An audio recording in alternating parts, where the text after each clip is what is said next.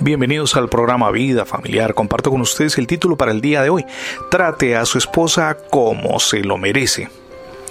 Si usted pudiera meterse en una máquina del tiempo y volver atrás al siglo I, cuando Pablo escribió las cartas, comprobará que esas cartas conmocionaban la cultura de su tiempo y usted mismo, como viajero en el tiempo, experimentaría una emoción indescriptible.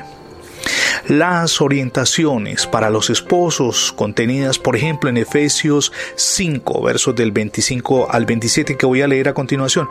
Maridos amen a sus mujeres así como Cristo amó a la iglesia y se entregó a sí mismo por ella para santificarla, sin duda debían haber causado un verdadero revuelo.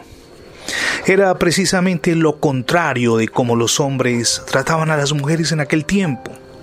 Los escritos del apóstol Pablo llamaban a los hombres a un ministerio de servicio, oígame bien, de servicio hacia sus esposas, en medio de una cultura machista que trataba a la mujer un poco mejor que al mobiliario de la casa esos principios no han cambiado, siguen vigentes hoy.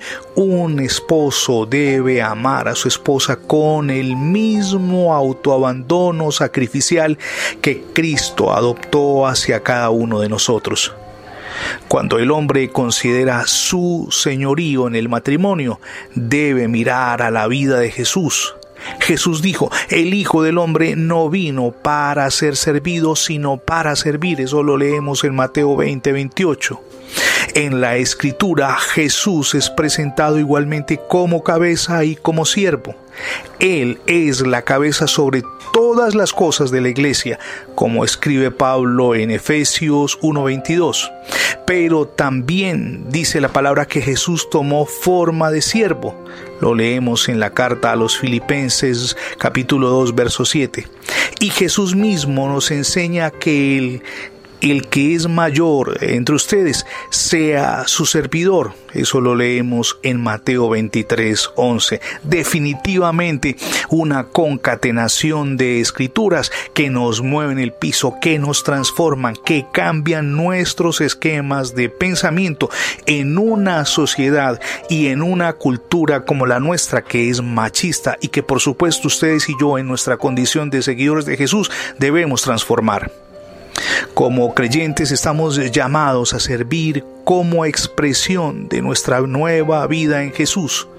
Cuando esto ocurre en el matrimonio, oígame bien, en el matrimonio, el llamado a cumplir este atributo del Hijo de Dios también incluye al esposo. El esposo le expresa el amor a su esposa cuando la considera ella como igual que él en todo lo concerniente a la vida conyugal.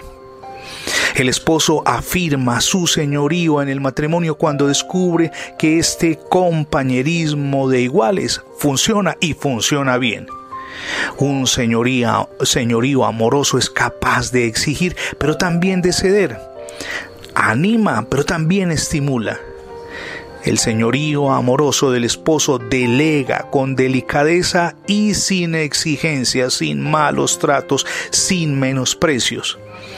Pero, óigame bien, todo esposo debe recordar que él tiene la responsabilidad delante de Dios por el mantenimiento de un matrimonio saludable. Es hora, hoy es el día de imprimir cambios definitivos en nuestra relación conyugal y familiar. Esto comienza cuando recibimos a Jesús en el corazón como nuestro único y suficiente Salvador. Prendidos de su mano iniciamos ese maravilloso cambio de transformación a nivel personal, espiritual y familiar que anhelamos y necesitamos con urgencia. Si no ha podido escuchar los anteriores programas de vida familiar, le invito a que ingrese la etiqueta numeral Radio Bendiciones, se lo repito, numeral Radio Bendiciones en Internet. De inmediato tendrá acceso a todos nuestros contenidos digitales alojados en múltiples plataformas. Somos Misión Edificando Familias Sólidas. Mi nombre es Fernando Alexis Jiménez y oro al Dios del cielo de gloria y de poder que derrame sobre todos ustedes hoy ricas y abundantes bendiciones.